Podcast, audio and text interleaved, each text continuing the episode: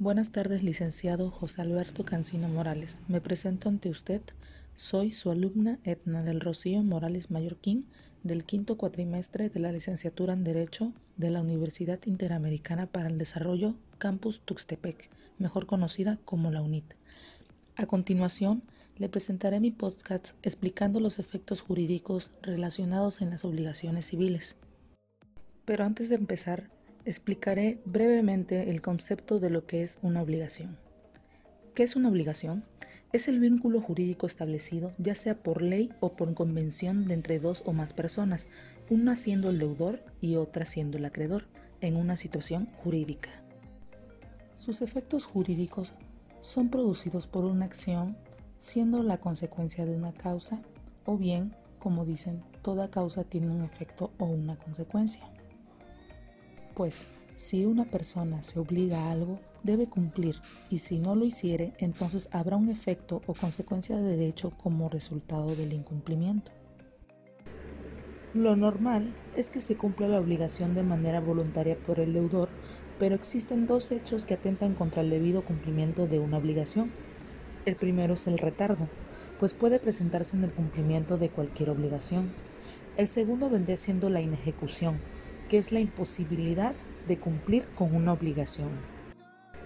Para determinar las consecuencias del retardo o de la inejecución es necesario analizar la conducta del deudor.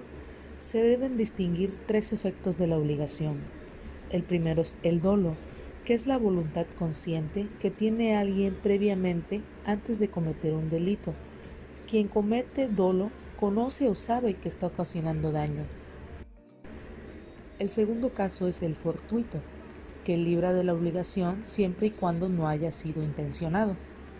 El tercero es la fuerza mayor, que son daños casi irreparables o aquellos que se deben a la naturaleza. El primer efecto es el pago como cumplimiento de las obligaciones, fundamentado en el artículo 2062 al 2096 del Código Civil Federal. La principal forma de cumplir con una obligación es pagándola. El pago produce un efecto que consiste en terminarla. La obligación se extingue cuando se paga lo pactado. Existen diversas formas de pago que hace cumplir una obligación aun cuando el deudor no esté de acuerdo.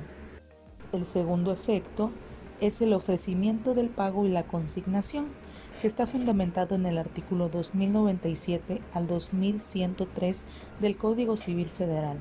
La consignación es el depósito judicial de dinero u objetos en manos de una tercera persona, encargada de hacerlo llegar al acreedor.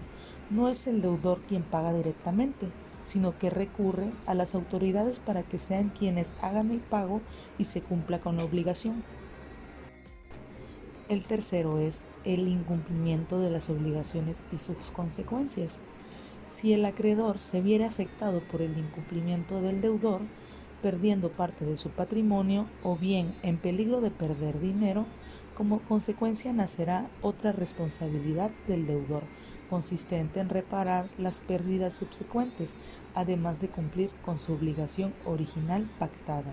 Esto fundamentado en los artículos 2104 al 2118 del Código Civil Federal. El cuarto efecto es la evicción y el saneamiento. La evicción es una figura jurídica que protege el derecho de propiedad de las personas el saneamiento es una figura jurídica siendo de igual forma una figura protectora, al igual que la evicción, pero ampara al adquiriente que tiene que devolver el bien por causa de evicción. El quinto efecto son los actos celebrados en fraude de los acreedores.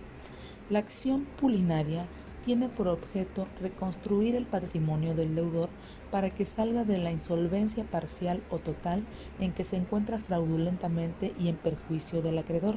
Una vez declarada la nulidad del acto material de la acción, es que el tercero beneficiario devuelva al deudor el bien recibido y no se ejecute en esa vía de crédito que legitima al actor para ejercer dicha acción. El sexto efecto sería la simulación de actos jurídicos. Simular significa representar o hacer creer algo que no es verdad. Desde el punto de vista del derecho, la simulación se refiere a que determinados actos jurídicos pueden ser simulados en todo o en parte. Cuando un acto jurídico es irreal, es decir, nunca existió, recibe el nombre de simulación absoluta. El acto que se realiza de una manera o aparentemente falsa, pero que esconde una verdad, se llama simulación relativa.